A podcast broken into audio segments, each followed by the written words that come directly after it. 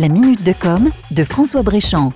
Selon une étude récente sur les usages digitaux, désormais 82% des Français vont sur Internet à partir de leur mobile. Voilà un chiffre qui a de quoi alimenter la réflexion des marques notamment celles qui doutent encore du bien fondé d'un dispositif omnicanal entre leurs produits, leurs services et le client final. Le parcours d'achat d'un client, on l'oublie trop souvent, commence pour un grand nombre par la recherche sur Internet. Toujours selon cette étude, 44% des internautes français découvrent de nouvelles marques via leur moteur de recherche, pour 28% d'entre eux par le bouche à oreille et pour 27% par les sites de e-commerce. En comparaison, l'impact d'une publicité à la télévision pour faire connaître un nouveau produit ou une nouvelle marque est de 24%. Ce fameux parcours omnicanal d'achat n'est pas linéaire. C'est un va-et-vient permanent entre les différents canaux. On reçoit une offre par email, puis on se renseigne sur les forums, on passe en magasin pour voir et toucher le produit sans pour autant l'acheter, puis on retourne sur les sites de e-commerce pour comparer les prix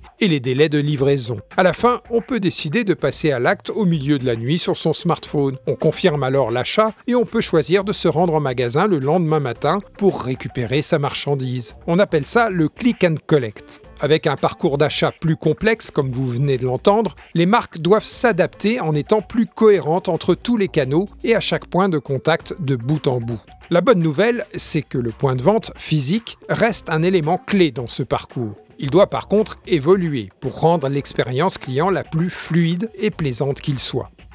C'était la minute de com de François Bréchamp.